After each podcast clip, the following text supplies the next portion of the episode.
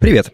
С вами 124 выпуск подкаста «Веб-стандарты» и его постоянные ведущие Мария Просвернина из СПБ Фронтенда. Вадим Макеев из HTML Академии. Ну и как вы могли догадаться по интро с выражением, у нас сегодня в гостях Андрей Ситник из «Злых марсиан». Он к нам заехал э, из, из далекого Нью-Йорка, чтобы с помпой отпраздновать свой день рождения в компании местного там, питерского сообщества фронтендеров и выступить на конференции Питер CSS которая пройдет, э, в общем-то, уже в эту пятницу и субботу. Привет, Андрей. Привет. Ну и перейдем к событиям. Раз уж мы затронули конференцию, э, мы, собственно, записываемся раньше конференции, потому что мы хотим на конференции заняться организацией и вообще выступ, выступ, выступанием и так далее. Но выпуск выйдет уже после конференции, и, наверное, будет классно, круто. А, мы сейчас а, сложно сказать, что получится, но судя, судя по приготовлениям и по нервам, и по крутым людям, которые приедут в Питер, будет, будет обалден. А, по крайней мере, по крайней мере, вы нас верите, и мы в вас тоже. 16 июня в Новосибирске пройдет Dev NSK Frontend Meetup.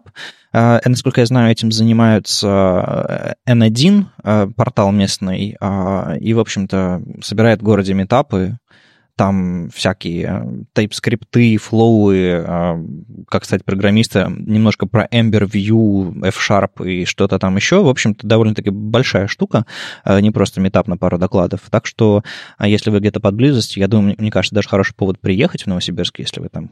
Какие там ближайшие города в Новосибирске? Омск, Омск есть. Томск. Ладно, тут, в общем-то... Я из Владивостока, я знаю только Азию. Окей, ладно. Я знаю омскую птицу. Эх, ребята, ребят, вам бы на, на Кодфест съездить, с местной публикой по пообщаться. В общем, а, есть такой метап, приходите, 16 июня. И в Тольятти 16 июня тоже в тот же день пройдет э, WebDev Meetup. Там тоже длинная программа. Это такая, скорее, мини-конференция, потому что она там начинается в 12, заканчивается там в 5 вечера, и там тоже будет, в общем-то, э, весело. Э, не знаю, почему ребята называют себя метапами, давно пора назвать себя уже конференцией, раз уж целый день что-то проходит. Мне кажется, метап это заскочил вечером после работы и поехал дальше. В общем, смелее, ребята, а, приходите в Тольятти, послушайте, что там про разработку рассказывают тоже. 30 июня в Минске будет BeerJS Summit. Это слет всех биржес сообществ из России, из Белоруссии и из Украины. А что такое биржес в двух словах? Вот прикинь, представь, что я не знаю, что это такое. BirJS сам по себе — это просто, когда люди собираются в баре обсуждать фронтенд, примерно как дринкап в своем фронтенде. Но здесь будет не только дринкап, здесь они еще делают это в формате Lightning конфы, то есть там будет куча лайтнингов по 5-10 минут, это будет длиться весь день. Там будет две сцены, куча людей, куча классных людей — вот, возможно, даже, я пока не уверена, но мне бы хотелось тоже поехать. Вообще идея с Lightning токами очень хорошая, потому что большие доклады берут только популярные темы и популярных ведущих. А Lightning Talks — это такой очень хороший... В Lightning Talk можно провлечься с любым трэшем, я знаю. Да. Не, на самом деле, в 2000 каком-то там лохматом седьмом-восьмом годах, когда мы делали рид в Москве, а, у нас были пятиминутки Lightning Talkов, и было довольно огненно, потому что выходили абсолютные странные люди, которых никто ни разу не видел. Они там выползали из камня, задвигали такие темы неожиданные. Mm-hmm. А на доклад их бы никто не взял, потому что кто это? И типа и тема у него странная. А тут неожиданно вскрываются какие-то там самоцветы абсолютные. Кстати, они еще продолжают э, принимать заявки на Lightning Talk, и тем, кто рассказывает Lightning Talk, там платный билет, ну, не, не очень сильно много, я не помню сколько. Ну, две бутылки. Ну, возможно, примерно так. И тем, кто рассказывает Lightning Talk, половина от этой цены. Mm. Ладно, в общем, нет, в Минске в конце июня можно и съездить. Я, я должен, по идее, прийти в себя уже после конференции. Надо, надо. А подкаст там запишем опять же. Надо как-то объяснять, оправдать себе, что не просто едешь в Минск выпить пиво. Хотя сама идея биржеса мне не очень нравится. Привязка к алкоголю и всему такому, она э, выглядит так немножко выгораживающе. То есть ты типа, не пьешь пиво, ты, не, ты отстанешь от людей, которые там, потому что все будет на веселе, и ты, как бы атмосфера будет такая. Мeh. Ну, я уверена, что пить не обязательно. Но ну, нужно быть готовым к тому, что раз, люди ты, вокруг... Ты хоть раз приходила в компанию, которая начала за час до того, как ты пришла? Да. Тебе было комфортно там? Нормально. У Маши просто сильное сердце. А, ну да, наверное, наверное, нужно, наверное, нужно людей любить очень сильно, чтобы... Э, потому что когда компания слабо знакомая, там все уже такие, а, да, тебе сложновато догнать людей. Это интересная идея, что на самом деле в нашей западной культуре действительно есть форсирование употребления алкоголя, потому что все должны быть в одинаковом градусе. Ну, по крайней мере... Точ... Западной, то есть европейской тоже? Да. во всей европейской. Ну, люди должны быть на, на одном Мгм. эмоциональном, на, на, на, на одной и той же скорости, чтобы друг друга понять. Именно поэтому мне очень нравится идея завтраков, ну, фронтендовских завтраков в Питере, потому что действительно не все могут идти в бар. Кстати, завтра будет завтрак, но, опять же, выпуск будет уже Э, после. Мне кажется, это надо, надо все бросить и сделать лайвы. А, Ну, просто это технически очень сложно. Ладно. А, События вроде бы все из такого свеженького, новенького, из того, что прислали наш, в наш календарь по фронтенду. А, Так что давайте уже к новостям. Чего интересного было на неделе? А, Самая громкая новость этой недели то, что Microsoft купил GitHub за 7,5 миллиардов, и это вызвало очень сильный эмоциональный отклик, я думаю, у всех. Что вы об этом думаете? Ну, 7,5 инстаграмов за день GitHub, неплохо. Неплохо. Вот что ценится по-настоящему. Самое, конечно, удивительное, это вот то, что как мы воспринимаем Microsoft и кем оно является сейчас, эти разные вещи, и весь конфликт на самом деле прекрасно показывает, что на самом деле здесь история про то, как Microsoft изменилась, и как общество еще это не восприняло до конца. Ну, смотря где ты держал свою голову, пока шли эти годы. Если под камнем, а, то, естественно, ты считаешь, что а, и шаг отстой, а Microsoft а, превращает все, все, все, что трогает, в говно. Вот такие вот реплики я слышал во всех соцсетях. А если вы следите за новостями, пользуетесь продуктами Microsoft, а а вы пользуетесь там. Половина JS-разработчиков сидит на VS Code и продолжает ругать Microsoft, хотя как-то странно это А что немножко. сейчас популярно, кроме VS Code, даже вот не в плане разработки, а вообще продукты Microsoft, прям популярные? Азур. Да, Азур, как облачная платформа. А, Ну, ну, они, конечно, вложили в нее, вложились в нее неплохо там по, по рекламе, по всему, но, ну, ну да, это точно. А, что еще? Windows 10 набирает обороты. Но чем многие уходят с э, новых MacBook, приходится использовать... Не все готовы идти на Linux, а Windows 10 действительно прокачали довольно неплохо. Ну, там они просто занялись этой э, саб-системой, этой линуксовой, э, Мгм. они там shell делают э, адекватный. Flat Design. То есть удивление, вот то, что никто никогда не, ждал, что Microsoft сделает, станет основоположником дизайна, вот, с который сейчас идет. Материальный дизайн, дизайн iOS связан с этим. Они сначала достало за этот флэт, а потом они стали основоположниками. Довольно-таки странно это все появилось. Все началось со спойлера какого-то. Неожиданно всплыл, всплыл слух. Э, Я увидел первую ссылку на сайте Verge. Э, Там, по данным Bloomberg, писалось, что Microsoft собирается купить GitHub. Я видел тут же новость на Медузе, которая про IT не очень много пишет, и там неожиданно, типа, им, им пришлось понятными словами объяснять, что такое GitHub. И они там попытались объяснить, что это типа социальное, типа социального чего-то для, где разработчики хранят исходный код, как-то, ну, чтобы рядовые читатели поняли. Это было, было довольно забавно. Ну, ну, по-моему, у них э, формулировка получилась очень хорошая, лаконичная. Я ссылку на новость дам. А, и я сижу такой, э, рука в этом в, в амплифере, чтобы новость написать об этом, и думаю, ну слух же, ну нехорошо, не люблю я вот это вот все, типа купят, не купят. Столько раз было всякой ерунды. Я помню, когда я в опере еще работал, там типа был слух, что опер покупает китайские компании. Я знал, что это правда э, уже внутри компании, но э, типа слухи все такие были стрёмные, ку- куча ошибочных, и ну не очень было. И тут выходят две статьи, а, Одна из них, в одной из них Оуэн Уильямс говорит, а, почему это хорошая вещь на основе слухов, а в другой статье э, э, Жак М- Матье э, говорит, что это плохо. Я подумал, окей, мнение и слух. И новость запу- за- запулил. И буквально через несколько часов, собственно, вышла официальная, официальная статья, в которой, собственно, а, сначала в блоге Microsoft, в одном, в другом, немножко другими словами. Одна статья типа для бизнеса, там э, абсолютно такой би- бизнес-жаргон э, и вообще много цифр, еще чего-то. Другая статья с такой же фоткой для разработчиков, с другим заголовком, типа Microsoft плюс GitHub. Мы даем разработчикам, разработчикам новые силы. Ну, типа empower- empowering developers. А, Забавно, короче. И через спустя какое-то время еще отдельно новость в блоге GitHub, соб- собственно.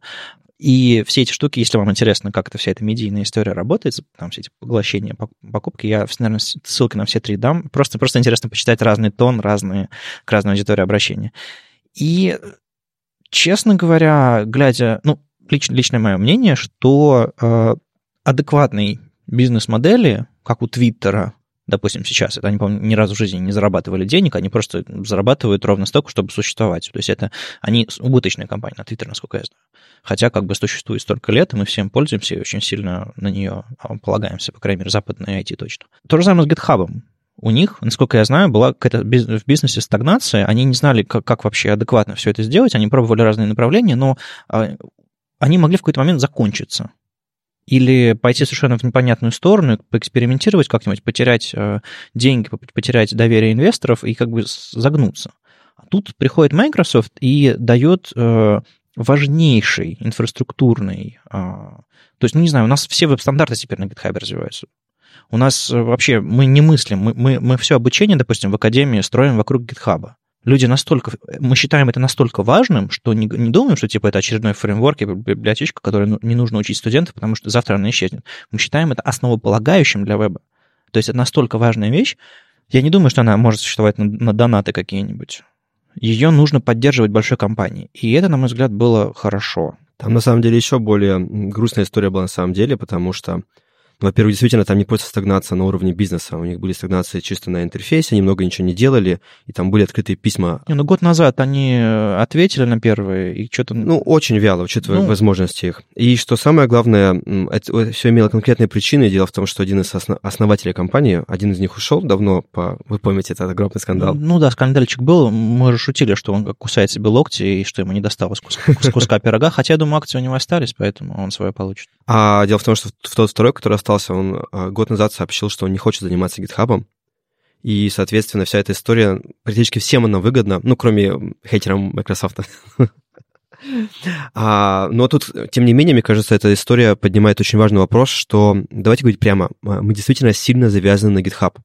Что будет, если с GitHub что-то случится?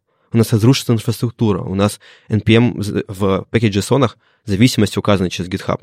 Мы, к сожалению, все последние 10 лет вкладывали силы в одну точку.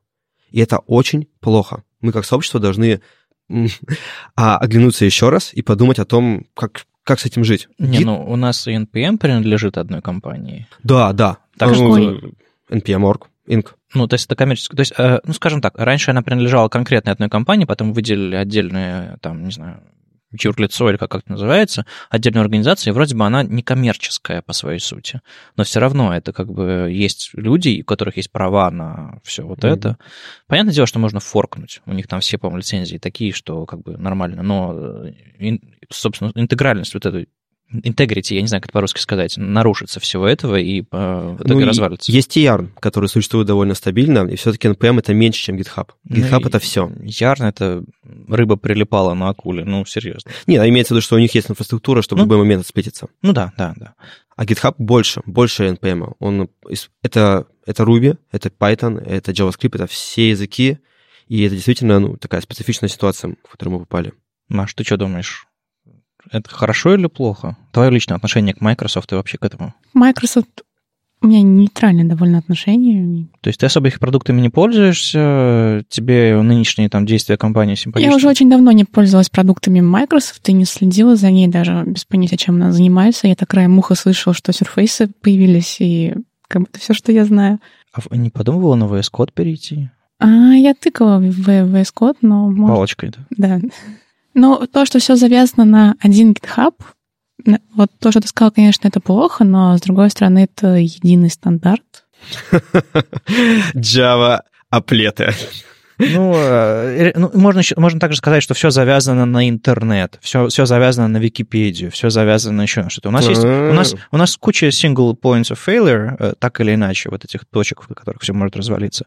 Э, и самые важнейшие из них мы обезопасили открытыми лицензиями и тому, что там участвует много компаний, не один игрок, а ну там, там стандарты и вот это вот все, все, все развитие современных технологий, чем, чем, чем открытие у них лицензий и чем больше интереса интересов компании сводится в одной точке, тем как бы ярче цветет эта вещь. Um, насколько я знаю, Microsoft uh, виды на GitHub исключительно развивает свой бизнес, вот этот вот, свой Azure, предоставлять какие-то там доступы Enterprise, еще что-то такое, а э, open source оставить как витрину для своих услуг. Ну, что, что делал GitHub? Как он зарабатывал деньги? Они приходили э, и давали вам э, закрытые репозитории за деньги, нехилые деньги, э, ну, то есть 25 баксов в месяц для, для компании, которая пока не хочет показывать свой исходный код, там за, за одного пользователя или за одного пользователя, по-моему, 5 баксов. Ну, что-то что такое очень дофига получалось. Ты добавляешь больше людей, и все. Деньги начинают улетать как в трубу. А, а с другой стороны, у них был э, enterprise, то есть они приходили в компании, а, поднимали у них на серверах своп, собственно, GitHub, у Яндекса на серверах крутится GitHub, я не знаю, где еще он крутится, а, но, видимо, точно где-то еще. То есть это было такое in-house решение, типа людям продавали свой GitHub, и э, Тут были шутки, типа, а закрытые репозитории Гугла, Microsoft попадут, или там закрытые репозитории там, других конкурентов? Нет, не попадут, потому что все крупные компании, естественно, не доверяют закрытым репозиториям, потому что у GitHub есть непосредственный доступ.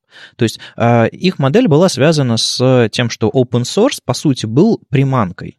Они подсаживали разработчиков и всю, весь мир на их очень удобные э, и невиданные доселе решения по взаимодействию по работе с кодом, там pull реквесты вот эта вот вещь, там комментарии, код-ревью, они очень много всего с интерфейсной точки зрения придумали, организационно, структурно, архитектурно, огромные, огромные, конечно, значимость у проекта.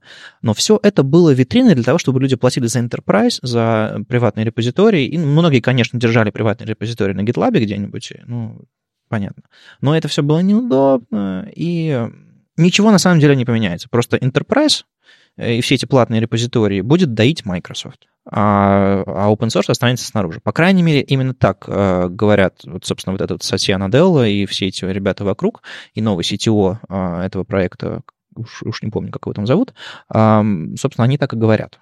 И ну, вот это вот реплики, что мы, мы а, с огромным вниманием, уважением относимся, мы не хотим, что это все загнулось, мы не собираемся просто зарезать проект и распилить на части. Ну, то есть звучит неплохо.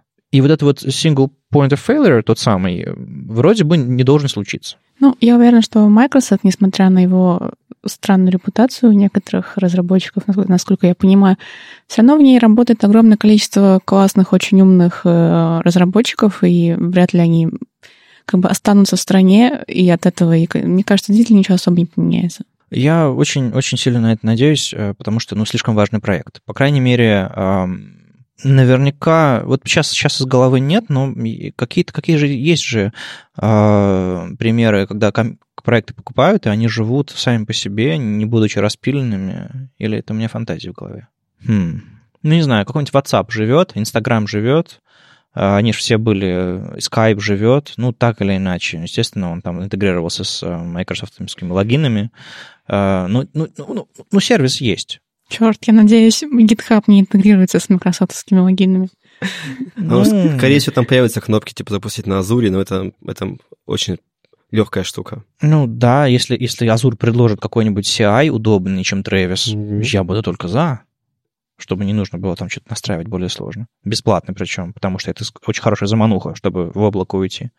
Э, не знаю, хорошая, хорошая история, по-моему, по но если вы сомневаетесь, почитайте, что пишет э, Жак э, Матей. Э, он, видимо, ну, не очень любит всю эту историю, связанную с патентами, с, закрытым ПО, с, с коммерческой стороной GitHub. Видимо, он из тех, кто любитель совсем открытого веба, и я этих людей понимаю, просто это все по-моему, не, не жизнеспособная модель. По крайней мере, я не видел миров, где она цветет.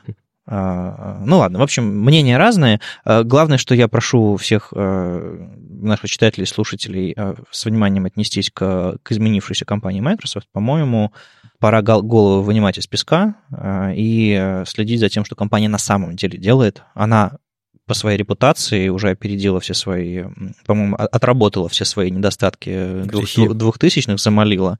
И Microsoft номер один контрибьютор open source на GitHub. И, например, сейчас... Номер один, то есть больше всего комитов, больше всего проектов и так далее. То есть это, это не шутки. Они в том числе поддерживают многих э, ребят, которые делают open source. Например, э, как минимум, самый известный пиарщик Вебпака работает там. Да, они наняли, господи, как же его зовут, да. Вот, и, соответственно, они действительно вкладываются, они вкладываются в Edge, все изменилось у них, очень много изменений, но тут главная проблема-то в другом. Нужно понимать, что вот когда E стал ИЕ, это произошло не потому, что это был плохой браузер с самого начала. На самом деле это был революционный браузер. И Microsoft тогда делала очень крутые вещи, она не просто так захватила весь рынок. Ну да. Надо понимать, что мы оказались, ну, мы помним Microsoft так плохо, потому что, не потому что компания плохая, а потому что она стала монополистом. И, соответственно, она сейчас такая клевая, потому что она не монополист. И тут mm-hmm. подходит к очень mm-hmm. хорошему вопросу о том, что пока GitHub будет оставаться точкой отказа, mm-hmm он, скорее всего, пойдет по пути ИЕ, потому что, ну, так всегда было в нашей истории. Ну, смотри, если сравнить GitHub, ситуацию, когда у GitHub кончаются деньги, и он начинает закрываться и ухудшаться, и только потом его кто-то покупает, да, да. или когда его на пике славы сейчас GitHub покупают, и он продолжает расти, я бы выбрал сценарий, когда его покупают, Абсолютно. чем когда он долго деградирует mm-hmm. без денег и без явной бизнес-модели, и только потом кто-нибудь его пытается развить в другом направлении, ну, то есть... Ну, и э, эта покупка заставит нас думать об этом в нужное время, Потому что если мы будем да. об этом думать через год, все будет еще хуже. И даже когда компания размеров Microsoft забивает на проект, это все равно такое финансирование. Согласитесь, это все-таки, когда на тебя забивает компания размеров Microsoft, это ты еще неплохо, долго и неплохо живешь. Ладно, самая горячая тема недели э, закончили. У нас еще браузерные новости немножко. Ведь на неделе, э, в начале недели прошел э, ВВДЦ, э, конференция, на которой Apple рассказала про свой софт. Никакого железа, вообще ни одной железячечки. Ни винтика, ни стеклышка сволочи.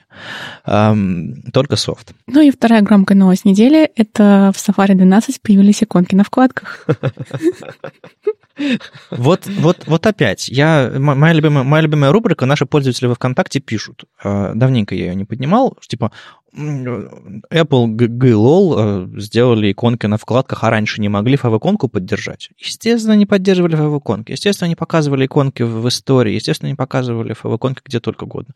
Просто они не любят, чтобы э, там, где крестик на вкладке, слева по дизайн-интерфейсам э, Apple, была какая-то иконка. Поэтому их дизайнер, как главный по вкладкам какой-нибудь человек, у которого отдел с пяти человек есть, а, он сказал, не будет там FAV-иконок, и все. Не значит, что Apple не поддерживал FAV-иконки и все остальное. В адресной строке было, и где угодно было. И они придумали формат Apple Touch Icon. Его более-менее стандартизировали в рамках э, веб-манифеста и так далее, и так далее. То есть они, они ж не не под, не под столом лежали и ждали, пока э, кто-нибудь их пнет, чтобы они поддержали фав-иконки. Они не такие глупые. Так что это все ржака, но, но несправедливое абсолютно.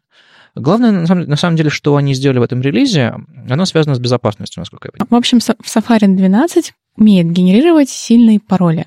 Кстати, это же умеет генерировать и Chrome тоже. Нет, тут дело не в этом. Тут самое крутое, что они, во-первых, а, представили новую модель по работе с паролями. То есть у них есть, появился, по-моему, на iOS, я не знаю насчет macOS, а, система работы с паролями, которой ты, у тебя есть возможность прокинуть внешнему приложению, а, чтобы он запомнил твой пароль, сгенерировал твой пароль и так далее. А еще у них появился атрибут, а, как же он там называется, password rules, на input type password, в котором можно указать регулярочкой, какого типа пароль ты ожидаешь в своем поле. И, а, и, и по этому паспорту рулу они сгенерируют тебе пароль сам, сам Safari. Это обалденная штука. Вместо того, чтобы пользователю, ну, там, валидировать еще что-то такое, это, это очень классный атрибут. По-моему, он совершенно нестандартный, но я могу ошибаться.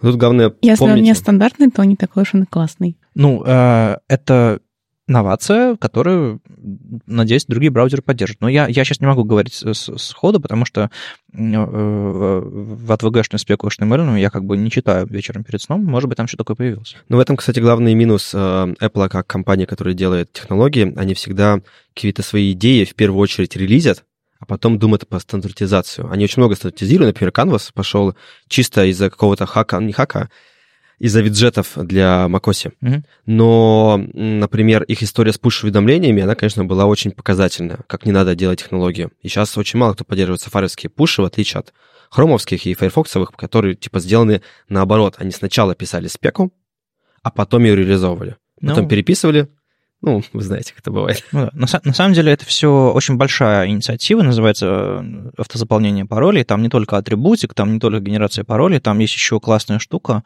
А, когда вам приходит одноразовый пароль из смс вы можете написать атрибут автокомплект one-time code, и Safari э, на уровне операционной системы проанализирует смс найдет там этот код и вставит его вам, вот это вам, очень вам круто. в поле.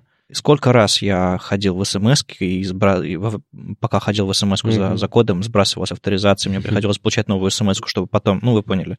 А, я много раз ходил по этим кругам, и я заметил, что на уровне э, софта а, софт уже умеет, собственно, Apple mm-hmm. софт умеет из смс вытаскивать э, код. А он вытащит на ноутбук ее? А, не уверен, но, скорее всего, эта штука, э, возможность Safari появится и, в, и на десктопе, и на, на мобильном. Я, я уверен, что если у тебя твой телефон связан с твоим MacBook, а, что у тебя смс приходят в уведомлениях, я думаю, он будет иметь доступ к системному. Тут важно помнить, понимать, что то, как это делают нативные приложения, очень несекьюрно, потому что, чтобы вставить а, код авторизации, они получают доступ ко всем вашим смс и это, конечно же, полнейшая драйв безопасности. Ну, да, насколько я знаю, это все работало только в Apple приложениях, а типа если ты пользуешься iOS, то Apple по умолчанию доверяешь. Я, в общем, я к тому, что это все большая инициатива, не просто генератор паролей LOL у меня есть One Password, ну, какая разница.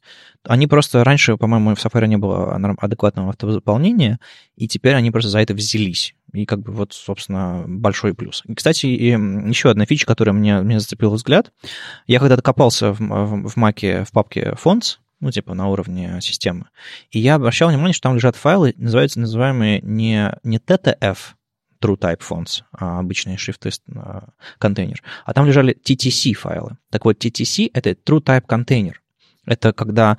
Это не вариативный шрифт, когда лежит, лежат крайние начертания, и они там синтезируются из него.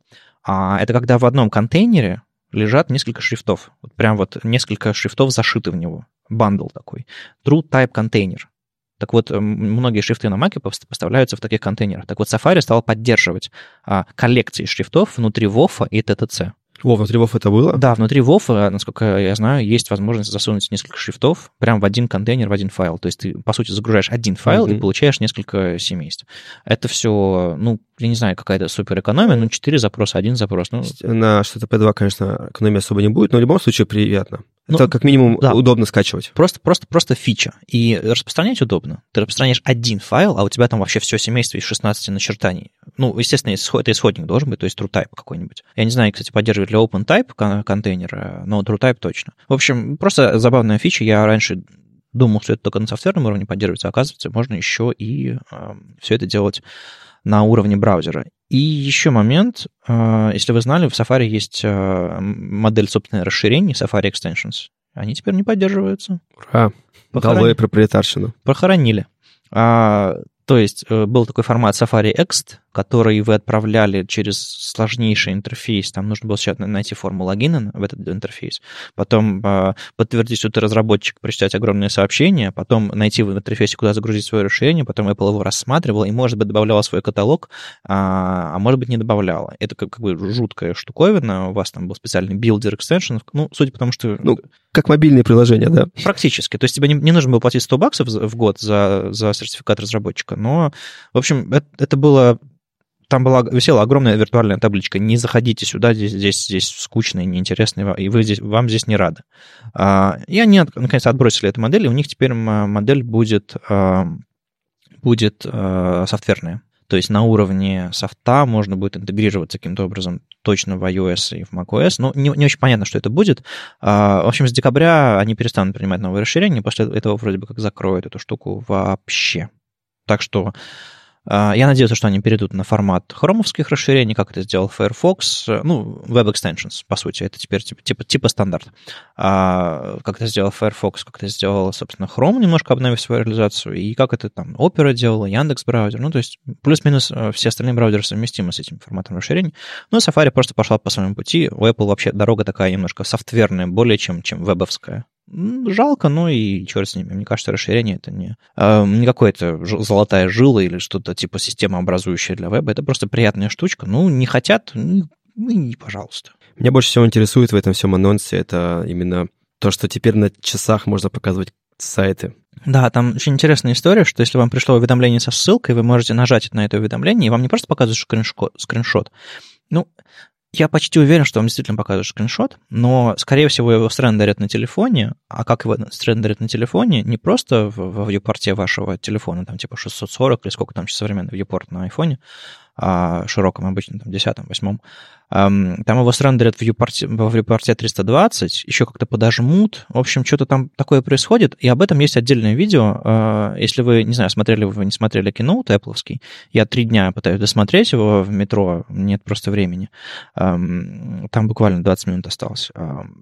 Но у них, кроме Keynote, собственно, ВВДЦ, это типа конференция, которая длится неделю для разработчиков.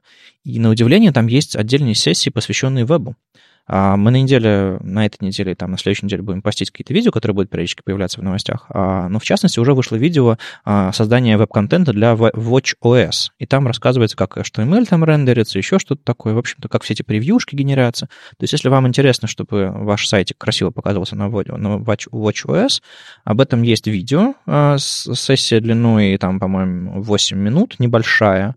И отдельно еще об этом написал Тим Катлик, известный, известный разработчик, который там всякими, всякими а, вещами для, для веба и мобильных занимается. И на самом деле об этом была статья на Smashing Magazine давным-давно, связанная скорее с Android, чем, чем с Apple. В общем, я раскопаю, ссылку вам дам а, в шоу-ноутах. А, главное, что наконец-то это перестало быть шуткой, и ну вот я, мне было бы интересно посмотреть на своих часах на какие-то сайты, но явно ну, то есть это скорее скриншот. А я не очень думаю, что сайты будут реально рабочие, потому что, как показывает практика, ну, например, печать, кто реально верстает под печать. Хотя это реально use кейсов больше, чем у часов. Но... Я вчера верстал под печать, мы бейджи напечатали с Питер CSS э, в PDF. Но что мне нравится в этой всей истории, что когда вот был Android э, Wear, они, само собой, как любит Google, все должно было быть открытым, и там был веб.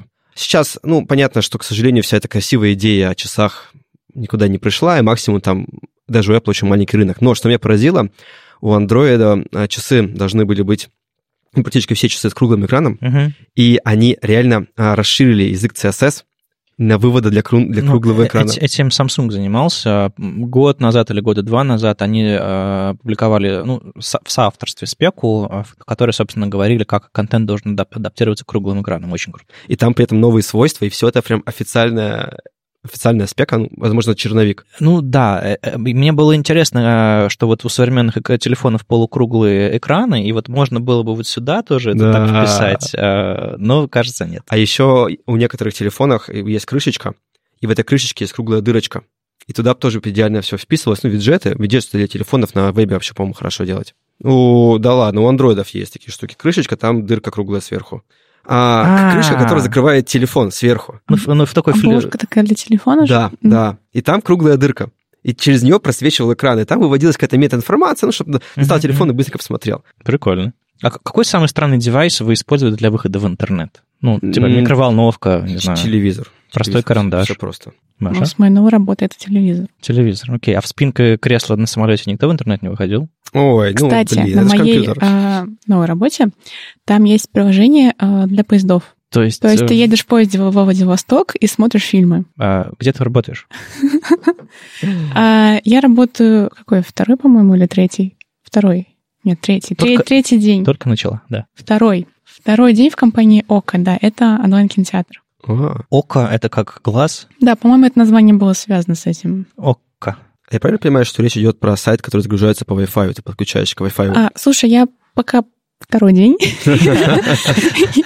Поэтому я, я не очень а, понимаю, к тому же я сейчас над другим проектом работаю, но в частности там есть проект для поездов, э, и я не знаю, как это устроено в самих поездах, но там какое-то местное ПО. А я просто сейчас подумал, ведь вот все эти истории про соцсети, поезд, Владивосток, Москва, это же какая соцсеть? Ну, то есть... А, да. Транссибирский social network. И, и там ничего не ловят в некоторых регионах. Просто, ну, типа, ты будешь сидеть в этом Wi-Fi, потому что нет выбора. Да-да-да, и вот с этим как раз была большая проблема, как э, сделать так, чтобы фи- фильмы прилетали на этот поезд. Mm-hmm. А вы сидели в локалках? Вы знаете, что такое локалка? Скажем так, начнем издалека. Я заказывал компакт-диски почтой.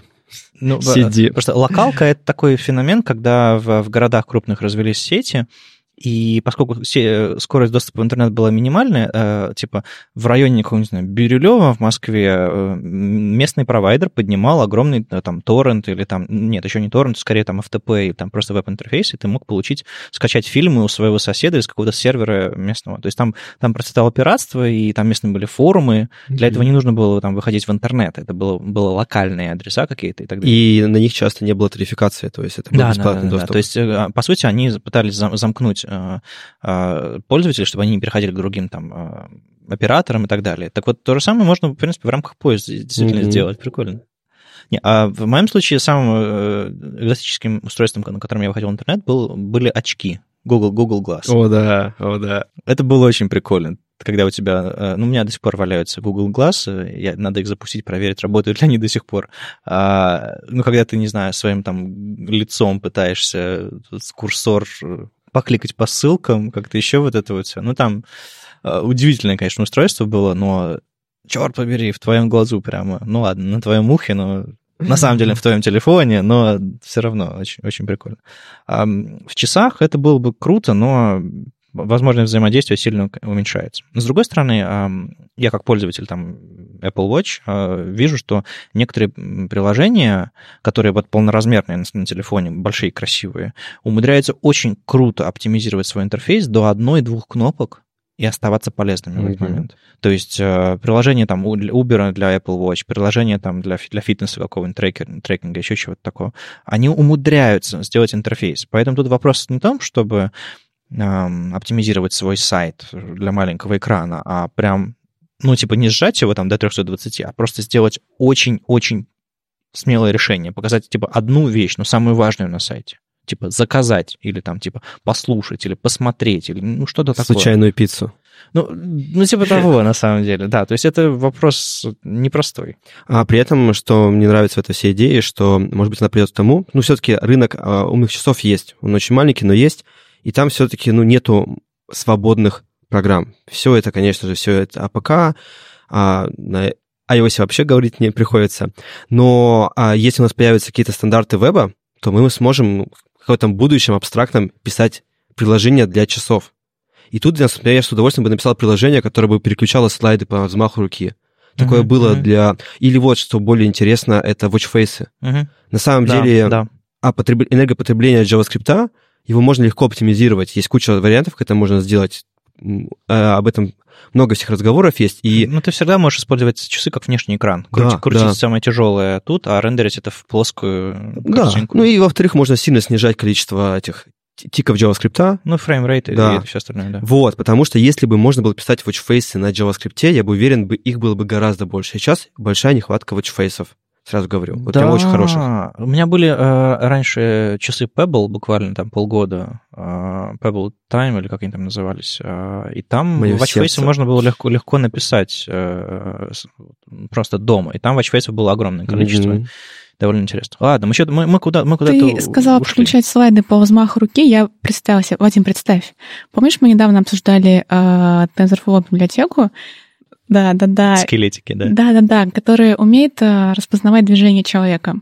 И вот если бы в шовер вкрутить эту библиотеку, чтобы ты стоишь где там на сцене, ноутбук тебя видит, и ты переключаешь слайды по взмаху руки.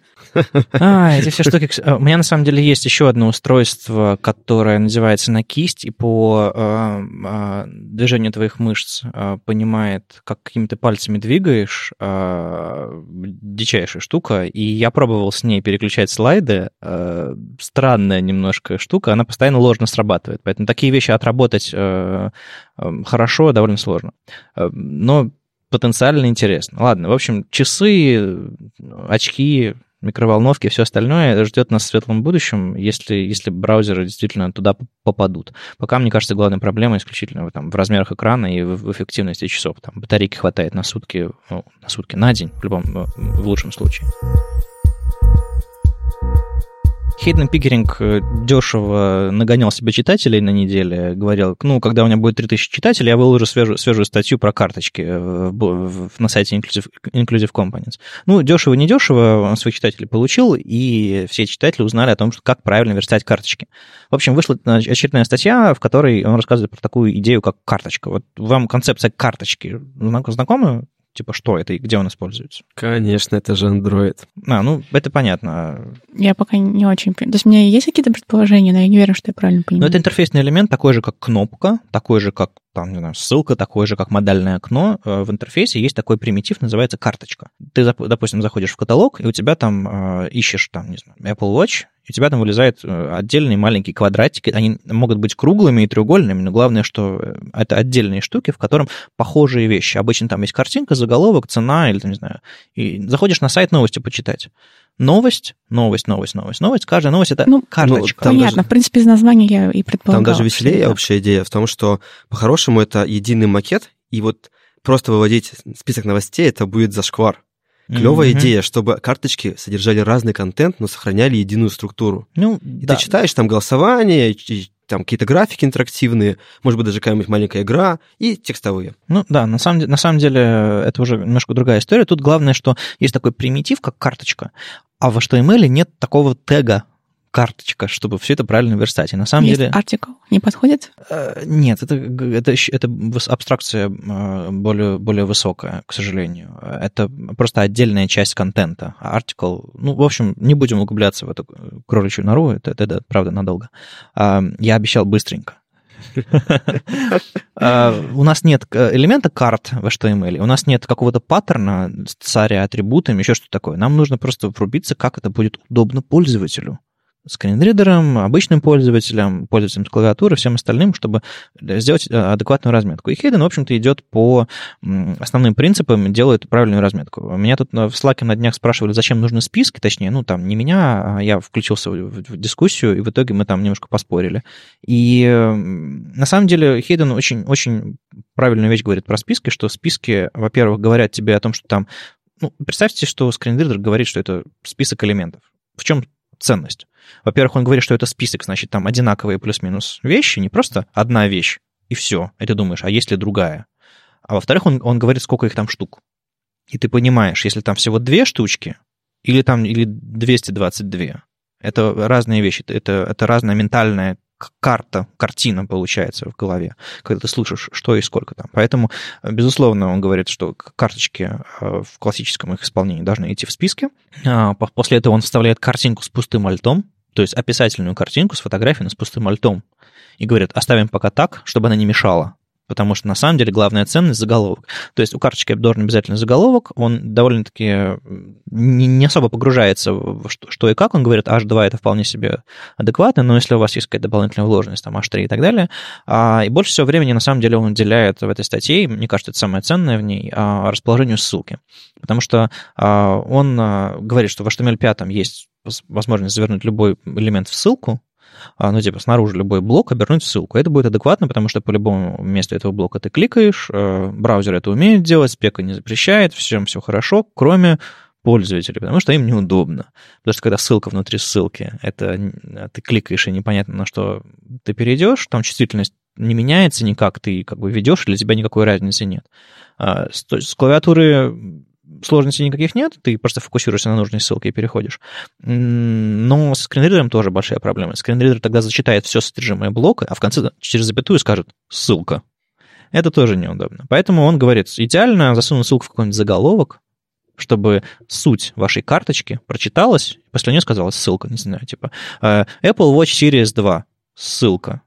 Самое адекватное расположение ссылки внутри заголовка.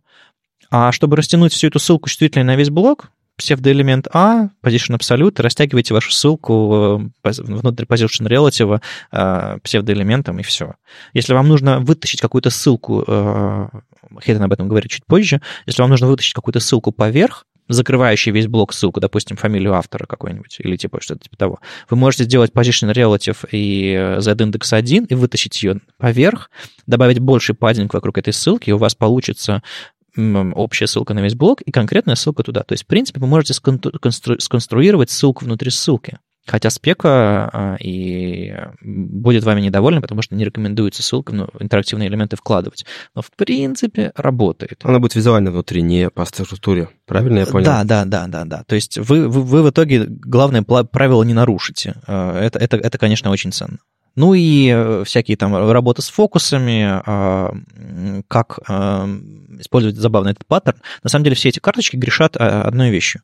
У них у всех внутри есть ссылка «читать дальше» или «смотреть дальше» или, или что-нибудь типа того. И ты глядя на заголовок, ты не очень понимаешь, что, что это заголовок, и у него ссылка. Он, он обычно редко, он редко подчеркнут, еще что-то такое. И, ну, непонятно. Ты ждешь отсылки, что она маленькая, синенькая и подчеркнутая.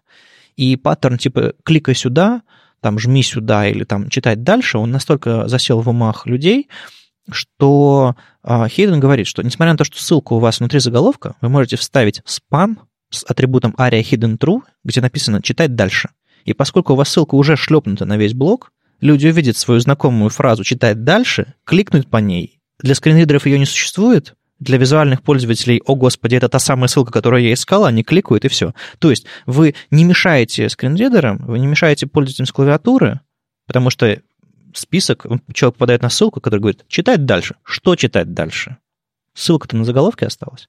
В общем, очень много классных трюков внутри, а, и как картинку, а, чтобы картинка не мешала порядку чтения а, вашей карточки со скринридера, например. Еще что-то такое. В общем-то, доступно не только для скринридеров, но и с клавиатуры, и вообще для, для поисковиков и всего на свете. Огромная, огромная классная статья. Хейдену, конечно, за все его грязные трюки с читателями ай-яй-яй, но э, огромное спасибо за то, что он продолжает эту штуку. Он, на самом деле, на пути к созданию полнейшего словаря интерфейсных элементов и правильных сделанных. А, пожалуйста, берите пример для своих новых проектов, сделайте хорошую карточку по совету Хейден. Там есть немножечко JavaScript, там нет React в этот раз, но я думаю, вы сами все сможете завернуть. Там нет ничего такого сложного. Не, все, не котируется, реакта нет. А, в общем, супер. Безусловно, я подкинул ему денег на Патреоне автоматически, как только у него выходит новая статья. И вам рекомендую. Ну и э, новость, которая меня поразила, но и немножечко напрягла, это история про э, сабгриды. Собственно, сабгриды — это идея того, что у тебя есть обычный грид, а внутри в каком-то теге есть еще один грид. И сейчас его нельзя, ну, как бы вынести, вот распихать элементы из вот этого тега внутри наверх. И, а иногда очень нужно. Собственно, давно хотят, есть э, спека, но, к сожалению, браузеры поддерживают только вот большой, ну, типа стандартный грид. Есть черновая реализация в сборках Firefox и Nightly, которую еще никто не видел. Угу.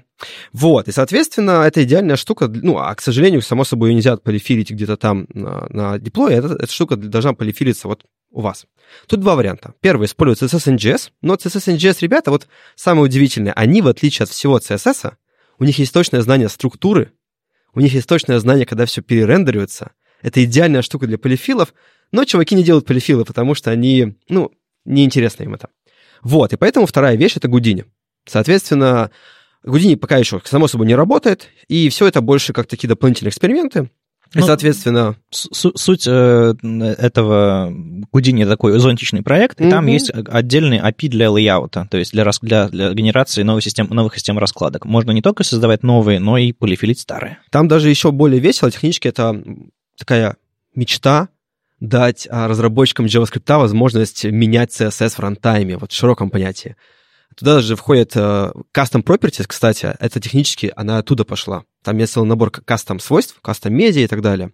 И первые разговоры пошли оттуда. Так вот, самое что интересное, что, ну, там есть не только custom layout, моя любимая часть это custom uh, painter wavelet, как он называется? Лифлет. Лиф... А, в общем, идея в том, что можно дать JavaScript, который будет рисовать, что вы хотите. Вот, соответственно, а, Франсуа сделал просто JavaScript полифил отдельно сделал сборку для Гудини, как я понял. Ну, у него был репозиторий, в котором он на обычном JavaScript написал полифил э, без Гудини, без всего.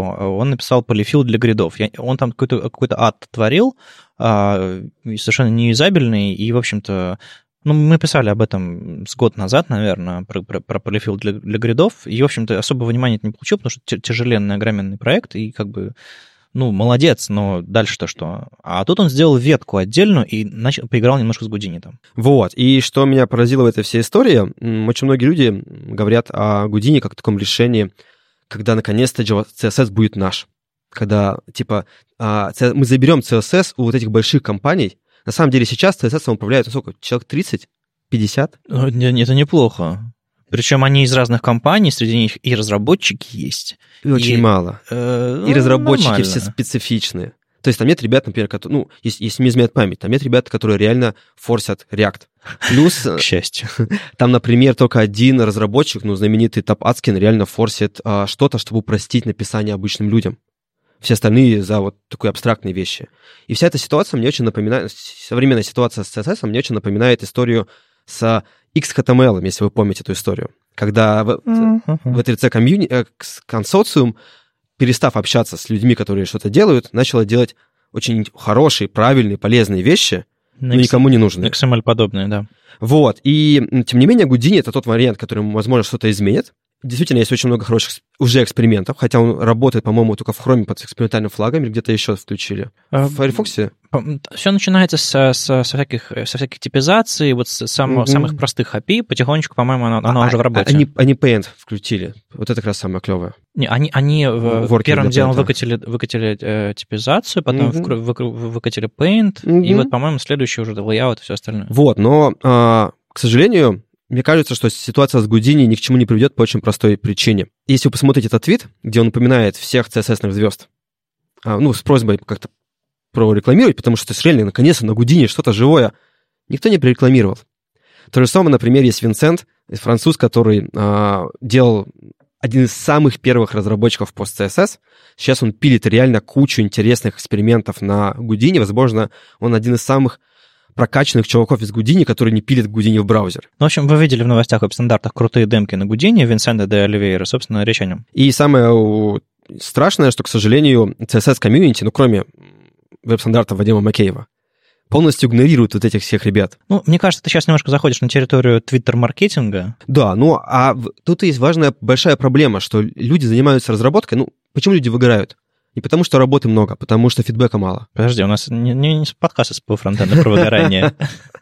Я про то, что на самом деле, если не будет фидбэка от сообщества, у нас не будет разработчиков. Безусловно, просто э, мы тут уже немножечко пообсуждали, что э, что бы ты ни сделал, все-таки это нужно продать. Продать в хорошем смысле, продать в таком в бытовом смысле, что типа рассказать о, о чем-то кому-то интересно, хотя бы минимально.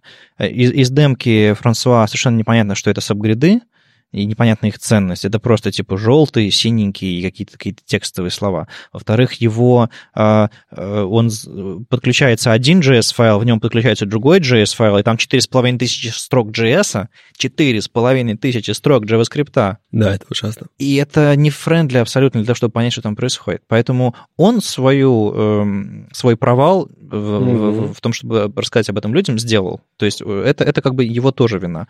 А во- во- Вопрос в том, что как бы подхватят другие люди, мне кажется. Важный момент, что у Винсента таких провалов нет. Он пишет реально интересные статьи. Да, Винсента и визуально все хорошо, и понятно. и так что мы на самом деле звали его в этом году на конференцию, но он постеснялся. Очень жаль, кстати, что не приехал. А, собственно, да, а, я хочу сказать, что на самом деле я столкнулся с очень интересной мыслью, что у нас TSS-сообщество, оно немножечко странно искажено. Мы это называем боязнью к сложности. И вот там вышла статья на листопад, что типа сложность это плохо, джаваскриптеры нет. Ну, у, Зель, у Зельбана, конечно. Вот, но на самом деле а, эта теория, она не очень правильная. Он рассматривает только один тип сложности и думает, что вот мы ее избегаем. На самом деле есть два типа сложности.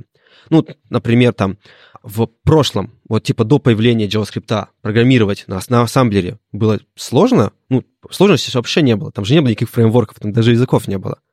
Но это было очень сложно, особенно что-то большое. Почему? Потому что сложность была не в структуре, не в сложности, не в иерархии фреймворках. Она была в деталях. И вот CSS — это классический пример сложности в деталях. Нельзя почитать маленькую книгу и начать верстать. Это мастерство. Ты должен знать огромное количество мелких фактов. Ты должен знать огромное количество префиксов, как они по-разному в разных браузерах работают до того, как появились инструменты. Ты должен знать, как они по-разному работают везде. Ты должен знать кучу способов верстки. Все эти слова о том, что все можно сверстать на гридах и на флексе, они не очень правдивы. Ты должен знать и float, ты должен знать и гриды, и flex, Не инлайн-блоки даже. да. И в итоге э, так выглядит CSS. Это огромное количество сложностей в деталях. И у сложности в деталях есть одна очень неприятная особенность. Она приводит к аристократии. Дело в том, что сложность в деталях — это твой опыт. А люди, которые знаменитые, это люди с большим опытом. И они дальше продолжают говорить о том, что CSS — это очень легко. Просто потрать 15 лет жизни, и ты будешь знать CSS. Дело в том, что JavaScript пошел другим путем. Это очень интересный путь, и мне кажется, мы, как CSS-сообщество, должны его посмотреть. Это путь структурной сложности. Вместо того, чтобы иметь большое разнообразие маленьких деталей, мы берем фреймворк и скрываем это. Вот, например, были префиксы, появился автопрефиксер. Мы скрыли сложность структурную, а сложен в деталях с структурной сложностью. И важный момент, что структурная сложность, у нее есть огромный плюс, она масштабируется. Тебе не надо тратить годы. Понятно, что масштабируется, ну, так себе. То есть, вот, типа, хорошо верстать, ты все равно должен разбираться в префиксах. Потому что иногда ты можешь написать неправильный синтаксис для градиентов. Иногда автопрефиксер тебе мешает. Да. И, соответственно, чтобы идеально программировать, ты все равно должен в этом разбираться. Но важный момент, ты можешь достигнуть половины качества, вообще не понимая ситуацию. Что делают большинство React-разработчиков, ну, которые JavaScript не знают. И это очень важно, потому что это реально помогает куче людей что-то сделать. Прийти в JavaScript легко и быстро, прийти в React легко и быстро. Понятно, что ты не сделаешь хороший интерфейс, но ты что-то сделаешь. В CSS не прийти, потому что ты должен прослушать все доклады, у тебя должно быть постоянно куча времени. И что самое главное, давайте говорить прямо, все эти прекрасные доклады на CSS-конференциях о лучших практиках не работают. Я, через меня проходит весь найм фран, э, злых марсиан, и я первым делом иду в CSS, потому что я знаю, что в CSS все будет плохо.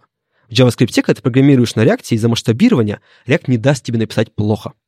Он выведет ворнинг, он просто синтаксически не позволит тебе написать. Но CSS сломать можно все. И куча работ присылают без бэма. То есть вот бэм, ну, казалось бы, самая простая без практика, очень простая. И в итоге получается та ситуация, что лучшие практики у нас не распространяются из-за того, что мы избегаем структурной сложности. Мне кажется, что взять и сверстать, ну, то есть тоже можно, просто это будет на импортах. А, да. Сверстать, но тебе нужно как минимум выучить несколько способов раскладки. Войти в верстку тоже достаточно просто, но это будет очень выглядеть плохо и ужасно отвратительно, но войти тоже просто. Да, можно туда перефразировать в идею того, что кривая сложности разная. Вы все неправы. Я привлек ваше внимание.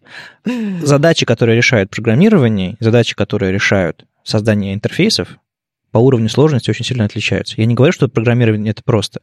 Я говорю, что чтобы успешно программировать, можно знать несколько паттернов и знать особенности языка, чтобы разрабатывать интерфейсы.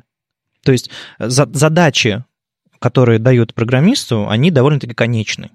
Задачи, которые дают э, верстальщику, мне кажется, они гораздо более разнообразны в том смысле, что можно нарисовать все, что угодно. Я с тобой не согласна. То есть э, ситуация может быть абсолютно любой, и в интерфейсах, и на бэкэнде, грубо говоря, тоже.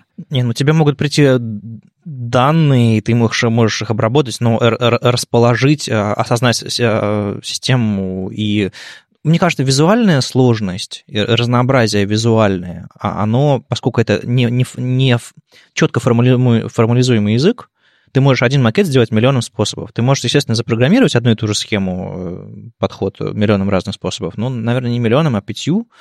И, в общем... Это проживание миллионом. Не, мне кажется, что визуальный язык, он сложнее по количеству вариаций, по количеству исполнений и, э, собственно, сложности реализации. Я думаю, что и там, и там кроется огромная сложность и огромная глубина. Я полностью согласен с тобой, э, Вадим, но она такой сложный, потому что мы ничего с этим не сделали. Вот посмотри на дизайн. Дизайн был сложный. Каждая кнопка разная. Ну, все мы знаем, как дизайнер ну, делает. Да. Пока не пришла идея структуры UI-кита то, что мы создаем язык дизайна. Uh-huh. А есть у нас такой язык в CSS? Нет, у нас есть огромное количество разных, не связанных между собой технологий, которые не выстраиваются в единую иерархию. Вот как UI-кит, но для CSS-разработки.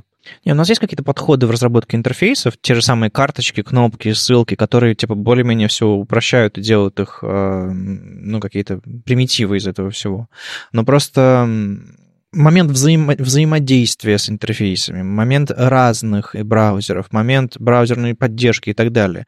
В JavaScript ну, ну нет такой проблемы. Там как, тоже разная какой поддержка. Какой проблема? Еще раз. Ну, а, такого разнообразия движков JS. -ных. Не, ну да, на самом деле, разные... если углубляться, вот буквально сегодня я слушала про стриминг видео, и там тоже там такая огромная, огромный зоопарк всего. А не, они, они его не видят, потому что у них есть специальные технологии, структурная сложность, которая это все скрывает. У тебя есть jQuery. А то же, то же самое решение для CSS было проигнорировано сообществом. Хм. А ты про что? Про как раз про полифилы. Ладно, мне кажется, нам нужно перенести этот спор на другой, в другой случай, когда все будут, все будут готовы. Бухие. Как, ну, да, как, как, как пойдет. Потому что э, я, я, я чувствую, что уровень сложности а, именно в визуальной разработке интерфейсов а, гораздо больше. Не просто из-за того, что он визуальный, а из-за того, что а, они просто принципиально разные. И, возможно, от этого идет их сложность, не от того, что мы по-разному к ним относимся, а потому что просто они э, по-разному устроены. И это то, что нельзя исправить, на мой взгляд. Их природа такова. Я всегда был, пожалуй, хейтером CSS Next. Хороший заход, да? Ага. А, начали про полифилы. Да, я тут увидел твит о том, что есть такая штука, как post-CSS preset environment, который, типа, закатывает этот CSS Next подальше и предлагает всем э, прикоснуться к будущему CSS спецификаций. Тот, тот сам, те самые булшит обещания, которые были внутри CSS Next, за, за что его, я его люто ненавидел, я, мне кажется, первый раз признаюсь в этом, ага. прям так, так открыто. Я всегда тихонечко его пинал, но сейчас вот прям вот... Теперь можно. Ну, он уже, он и так и под столом лежит, поэтому, в принципе... А, а как же про мертвеца такого хорошее? А, он ходячий мертвец был последние несколько лет, и всем очень сильно портил жизнь. Ну, короче, мои претензии к CSS Next. Ребята, вы будете писать CSS будущего? Нет. Это, это, этот, этот черновик стащили у Табатканца с подноса, когда, когда он на салфетке в столовой писал его, и тут же, и тут же написали просто CSS-плагин для этого. И все такие, да, это CSS будущего. Потом выходит спека, а там все по-другому. А, э, речь, например, про вложенность. Если ну, вы, да. Даже, даже не будем углубляться. Как бы это, это абсолютно... Всех обманули, и все такие радостно писали CSS будущего, который несовместим с будущим, ни с CSS, ни с браузерами, ни с чем вообще. И тут приходит PostCSS Preset Environment угу. и делает всем что? Ну, давайте немножко расскажу предысторию вообще все это конвы. Собственно, CSS Next мог бы на самом деле развиться в PostCSS Preset Environment, но, к сожалению, им управлял очень хороший разработчик Moox из Франции, но он такой очень конфликтный даже для нашего русского русской культуры. И, соответственно, в какой-то момент он услышал про CSS, CSS в JavaScript, как раз то, что пытался создать вот эту структуру. Mm-hmm. И он такой, ну, знаешь, вот, типа, ты такой, не знаю, новую девушку нашел, и ты такой прошлое как-то, ну, аккуратно говоришь. А он напубликовал огромную статью о том, что по CSS говно, все вы, короче, остаетесь в старом мире. Психанул. Да, я уезжаю на поезде в... А, Счастливый правильный мир. Ну, э, я, я знал, как, э, ну, типа, как общается Мокс, я был двух словах, В двух словах, как у него дела сейчас? Да, не, не очень. Ну, дело в том, что CSS, NGS, они в какой-то момент поняли, что на самом деле война вот это все ненужная, и на самом деле там все переплетено, и чтобы, например, когда вы используете style component, вы, скорее всего, используете довольно несколько штук на пост CSS, ну, хотя бы, чтобы его линтить. Так вот, соответственно, а, тем не менее, CSS Next он больше не развивал, а мейнтейнер... А можешь рассказать, как CSS Next был устроен, пока был живой? Да, собственно, это был набор плагинов, набор плагинов, которые делали полифилы. При этом полифилы вообще любые, а совершенно разного уровня. Единственное, Но ну, синтаксические все равно, без да, JS. Да, важный момент, что все эти полифилы работали во время деплоя, Поэтому все рантаймовские полифилы, например, те же гриды, их нельзя было так сделать, там требовался другой подход. Но, тем не менее, штука все это работала, а, и главное, тут была идея не в том, чтобы реально полифилы вам дать. На самом деле философия была в том, чтобы заменить препроцессоры. То есть нужно было убить именно функции SAS. И тут возникла первая проблема, а то, что у V3C, ну, CSS Working Group, точнее, довольно много хороших полифилов, но они не про препроцессоры. Они вообще про другое, и полифилами препроцессоры не заменить. И поэтому Мокс, значит, смотреть, а чем можно, и нашел как раз безумные полифилы на бумажке от Табацкинса. Это член а, CSS Working Group, который вот единственный из всего этого сообщества реально болеет за то, чтобы нам было приятно писать CSS. Ну, да, это очень важный человек. Он написал третью реализацию флексов, он написал а, одну из реализа... помог писать реализацию градиентов, помог написать реализацию а, CSS переменных кастомных свойств. В общем, по-моему, все самые крупные вещи с CSS случившиеся важные, структурные, структурные там и так далее. А это к ним приложил э, руку и сердце Табаткинс. А плюс у него есть черновики на вложенность, на э, примеси очень примитивные, но тем не менее есть. Самое смешное, что у него самый безумный твиттер — а если вы думаете, что я пощу кучу ненужного, подпишитесь на Табацкинса. Я от него отписал. и, и я очень хотел читать, даже я не смог. Так вот, а, тем не менее, все эти полифилы были вместе совершенно разного качества. А плюс а, CSS Working Group вообще как бы на полифилы им было всегда все равно. И это очень плохо, потому что вот Babel, он очень круто интегрировался с C39, и они на Babel тестируют какие-то идеи, и ну, смотрят на фидбэк. Это было просто частью процесса. То есть да, пока, у, уже, пока у тебя часть. нет полифила, ты не можешь э, претендовать на то, что твоя фича... Да. Ну, не совсем, там, потому что, например, те же э, прокси-объекты, их нельзя полифилить. Ну, да, но тем не менее... ты можешь. Э, требуется одна имплементация для перехода на следующий стейдж, И, а она, одна и из... она может быть полифилом. Да, и она может быть полифилом, либо браузерная. Так вот, а, к сожалению, CSS Working Group вообще никогда не, не интересовались а, полифилами. На наши вопросы в а, репозитариях они отвечали либо очень вяло, либо не отвечали вообще. И, собственно, они там жили отдельно. И начали в какой-то момент переписывали спеки, нас не уведомляли.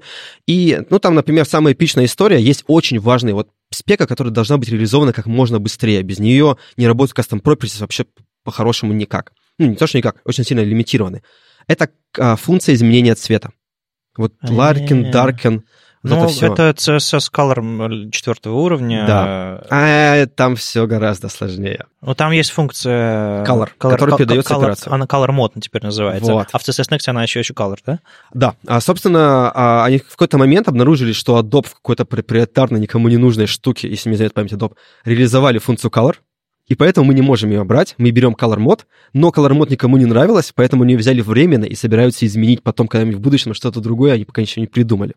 Ну, это к вопросу, насколько э, спеки добры к разработчикам полифила. Хорошо, можешь дать какой-нибудь пример э, именно полифила из, из, из CSS Next и, может быть, из PostCSS да. Project Environment, который прям вот очень ярко демонстрирует идею? Вот, самый хороший полифил, который реально можно использовать, стабильный все дела, это Custom Media. Они вышли из Гудини, а правда были сейчас отложены ненадолго, но никто, по-моему, их менять не собирается. Идея в том, что а, внутрь а, вот медиа а, а, директивы медиа в скобочках можно написать через две, две черты, а дальше какое-то произвольное имя. А перед этим вы объявляете собака кастом медиа, вот это имя, и там указываете размеры. И это очень круто, потому что ну, мы все используем примеси для медиа-выражений. Ну, да, чтобы, чтобы вы знали, кастомные свойства, вот обычные браузерные, там, типа dash, dash, uh, my, my size, uh, внутри медиа-выражения использовать нельзя. Угу. Суть работы такой принцип работы медиавыражений, такой принцип работы кастомных свойств. Да, тут вы можете объявить именованные и их потом переиспользовать. Или, например, вот моя самая любимая, которая привык и больше не могу. Вот мы, когда пишем медиавыражение, мы там пишем min или max. Min with math. math да, math. и это просто взрывает мозг. В браузерах сейчас появляется первая реализация уже. Вот. Есть интересная другая э, спека, которая заменяет min и max, вот эту математику, на знак больше или меньше очень простая, очень очевидная. Я, ну, мы уже обсуждали как-то угу. с, с, с Алексеем Швайко это в подкасте, что я потратил кучу времени на то, чтобы изучить, э, врубиться, как это Минмакс работает, а теперь приходится... Да, и, собственно, эта спека стабильна, она полезна, и она есть, она была в CSS Next, она, собственно, была в PostCSS Preset Env. То есть, как и в Бабеле, вы пишете по-новому, он проходится, пишет по-старому, дополнительные какие-то блоки там через запятые, какие-нибудь селекторы там что-нибудь перечисляет, и все классно работает. Вот. А, но, но, но, но если у вас есть runtime, в котором что-то нужно делать, никакого JS, ничего такого, ну просто чтобы вы знали, что не все возможно да, сполифилить да. синтаксически. А вообще, по-хорошему, конечно же, все это можно было бы сделать, если бы мы делали polyfill ы для CSS-in-JS. Вот там можно полифилить рантаймовски. Ну, а, как я уже говорил, CSS-in-JS ребята этим не заинтересуются. Ну, ладно, вернемся. Так вот, зачем же Почему cssnext умер? Первое — это maintainer. Но самая главная архитектурная проблема была в том, что спеки нестабильны некоторые, а некоторые очень стабильны. И вот, например, Макеев, он очень не нравится CSS Next наверняка из-за двух-трех спек. А при этом куча остальных спек довольно стабильны. И в Babel нашли клевое решение. Ну, точнее, TC39, она ввела понятие stage, uh-huh. уровень стабильности спеки. И, соответственно, в Babel они перешли в Babel Preset Env на явное указание стейджа. И, то есть, вы явно говорите, насколько стабильны вам нужны спеки, насколько вы готовы рисковать. Ты хочешь сказать, что есть признанные рабочие группы CSS стейджа? А вот теперь самое смешное, да. Собственно, когда мы начали а, общаться с а, CSS-группой, что мы хотим такие же стейджи, чтобы реально что-то изменить, они такие, а они ничего нам не сказали. Ну, они такие, да у нас же есть, у нас же там есть, ну, типа черновик, рекомендация. Но по факту стейдж это как раз все про черновики. Стейдж про реализацию. Да. И, соответственно, это еще один пример, почему на самом деле в CSS все очень плохо с тудзами. Тем не менее, Джонатан Нил, он просто взял, сделал явные критерии, которые можем сами проверять, и на основе этих критериев сделал свои, ну, можно сказать, сообщества стейджи стабильности спеки. Они довольно хорошие, довольно адекватные э, э правила. И, соответственно, разбил все текущие черновики по этим стейджам, и полифилы, во-первых, обновил, то есть теперь это не color, а color mod и так далее. И, во-вторых, э, включены по умолчанию только стабильные спеки, ну там, по-моему, уровень стабильности 2 или 3 из 4. А дальше хочешь опускаться ниже ват, ближе к Табацкинсу, ну, включай как бы на твое усмотрение. То есть ты как ты используешь? А мы используем даже в CSS NGS, ну, у нас используется экстракт статики в Motion, а мы потом проходимся... А, единственное, я предпочитаю руками выбирать конкретные а, синтаксические свойства, но не всем это нравится. В общем, а, я использую как раз обычно про медиа выражения, это кастомные имена. А я, я, я вот да. сейчас знаешь, что сделал? Я на сайте PostSS Preset Environment э, выбрал Stage 3, самый mm-hmm. строгий, самый такой, и э, э, смотрю, какие туда можно, какие вещи использовать. Ага. Свойства all, э, break, э, ну, всякие да. э, break inside и так далее. Это, по сути, автопрефиксер получается какой-то. Break, э, да, а вот all не совсем. Ну, all ну, тоже да, да, да, понятно. Кастомные свойства, опять же, реализация получается статической. Да, да, но он тебе... Это все-таки не, не, не целая реализация, да. она, да. А, фонд-вариант, а, ну, Это понятно. всякие э, да, шорткаты да, да. для а, шорткат gap для гридов, для grid layout не очень понятно, что это такое. Grid Layout он, мы не включили, там было обсуждение автопрефиксера. Если что, если вам нужен IE и гриды, автопрефиксер умеет с очень большими ограничениями. Это не полифил, это скорее помощник. Ну и, соответственно, Media Query Ranges, ну, окей, да, я вижу какую-то штуку, которая позволяет вам собрать, э, использовать более современный синтаксис э, на Stage 3. Хорошо. А, в итоге CSS Group не с вами, но это такое grassroot э, движение. Мы, мы пытаемся с ними договориться. Джонатан Нил выступал перед ними и сейчас как бы пытается э, построить больше связей. Поэтому он сдерживает мои э, высказывания на английском по поводу того, что я думаю про CSS-энтузиастов, CSS-общество и вот это все. Ну, у нас тут русскоязычный подкаст, можно все, да? Нет, нет, я все равно с уважением э, к рабочей группе CSS, потому что, мне, мне кажется... Это огромная работа, конечно. Э, во-первых, это огромная работа, во-вторых, за нее никто не платит, а, а в-третьих, задачи кажутся очень простыми, а на mm-hmm. самом деле очень сложными. И для этого у нас будет доклад Рома Дворного, который расскажет, что такое синтаксис CSS и насколько вообще абсолютно невозможно в нем разобраться, не в смысле, типа, где ставить двоеточие, а где не ставить, а в смысле, а, что эта вещь, нужно, нужно правда врубиться, как это работает, чтобы что-то новое написать. И дело, дело очень непростое. Так что, чтобы там старый браузер не сломать, чтобы новые не подавились. Так что мы, конечно, критикуем, но давайте все-таки конструктивно это делать, чтобы у нас были шансы взаимодействовать, а не просто, чтобы мы хлопнули дверью и сказали, мы пишем теперь все в JSON.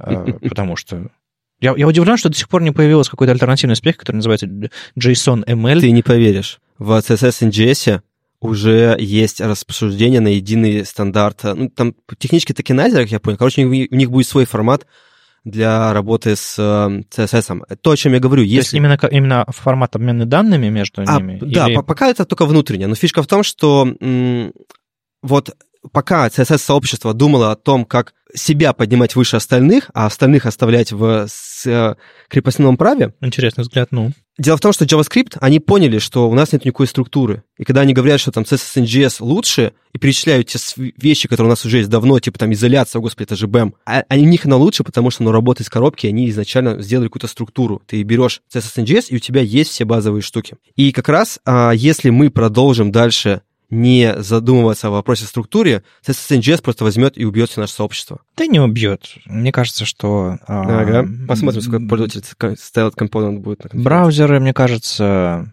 не дадут. В смысле не дадут? Ну, у кого реализация? А, ну, а возвращаемся к аристократии. Ну, это не аристократия, это здравый смысл. Ой, да. Давайте мы, давайте мы не будем об этом. В общем, какая судьба у CSS Next, а, и насколько легко в него перейти на пост CSS Preset. Кто такое идиотское название придумал? А, это, ж, это калька с Бэйбеля. Мне тоже оно не нравится. Самое смешное, типа, как его писать э, с большой буквы или с маленькой? Да, не важно, как писать. Главное, что я каждый раз его произношу, и мне больно. Плюс один. Почему здесь, почему preset environment? Объясни. Это калька кроме, кроме того, что калька. Кроме Все, того, это что... единственное правило. Дело в том, что у Бабеля есть единое системное наименование э, комп... этих э, проектов, и, соответственно, по этому системному наименованию получалось так. Ну, то есть, э, ребята в JavaScript страдают, нам придется тоже. Да, да, к сожалению. Но ну, вы можете right. всегда создать плагин, который будет просто require preset. Не, ну, понятно, хорошо. Как, как мигрировать с CSS Next на, на плагин с непроизносимым названием? Хороший вопрос. Дело в том, что, ну, э, там вышла статья, там вышел список всех, э, всех полифилов, как они мапятся друг на друга, mm-hmm. какие поддерживаются, какие нет зависит от того, что вы использовали, к сожалению. Mm-hmm. Чаще всего вам придется погрепать, потому что все это синтаксис, вы его можете найти погребать по проекту, найти, используете ли вы какой-то ум- э, мертвый синтаксис. Если, скорее всего, не используете, и тогда вы просто мигрируете. Окей, а какой-то конфиг есть, чтобы проект подхватывал, типа браузер листа, что-то такое? Да, собственно, само собой, preset env поддерживает браузер лист, то есть если все браузеры, которые вам нужно поддерживать, это эту спеку поддерживают без каких-то... То есть он, он не будет ничего полифилить? Да. Например, Custom Properties он не будет полифилить, если у вас нету IE. Несмотря на то, что я хейтер CSS Next, я был хейтером не подхода, а хейтером реализации mm-hmm. и внимания к нему мейнтейнеров и неадекватного понимания того, как он работает с стороны сообщества. Я полностью понимаю. Так что классно. Классно. Удачи пост CSS, пост CSS в его, в его в новой, в, новой, в новой борьбе, потому что как бы у меня был вопрос, связанный с, с пост CSS, вообще кому он нужен в 2017 году, и сейчас я понимаю, кому. А, я могу даже сказать больше. На самом деле, полифилы не самая главная вещь. Вот, типа, самая важная вещь, к чему я прикладываю больше всего усилий, там, как пытаюсь организовать это сообщество, это линтеры. Вот то, о чем я говорил, структура, поддержка новичков и так далее — а, очень важно, чтобы а, тебе говорили о твоих практиках не спикер на конференции, который билет стоит 500 баксов, а линтер. Потому что не у всех есть время, не все запомнят, не все вспомнят, когда нужно, не все вспомнят через два года. И в итоге, когда мы делаем статью либо выступаем, это без практики доходит до 10%. Но если мы, ну, типа, что, мне кажется, правильно нужно сделать, и вот что я пока не могу добиться от Style сообщества, нам нужно создать конфиг типа Airbnb. Вот сейчас, с самого начала в JavaScript есть и очень популярная, всеми используется ESLint. Uh-huh. Это линтер, это программа, которая смотрит ваши исходники и находит ошибки. Не выполняя их, а вот смотря на код. То же самое есть для CSS. Он называется StyleLint. Это проект полностью написан на PostCSS. Каждый э, линтер, э, каждое правило — это, собственно, плагин. Она может автоматически исправлять некоторые вещи, например, порядок. Если вы в компании э, деретесь за то, как свойства должны идти по порядку, добавьте mm-hmm. это в э, StyleLint, и добавьте один стейджес, чтобы он сортировал при комите. Я не, не могу терпеть, э, пока ты расскажешь всю эту ага. историю.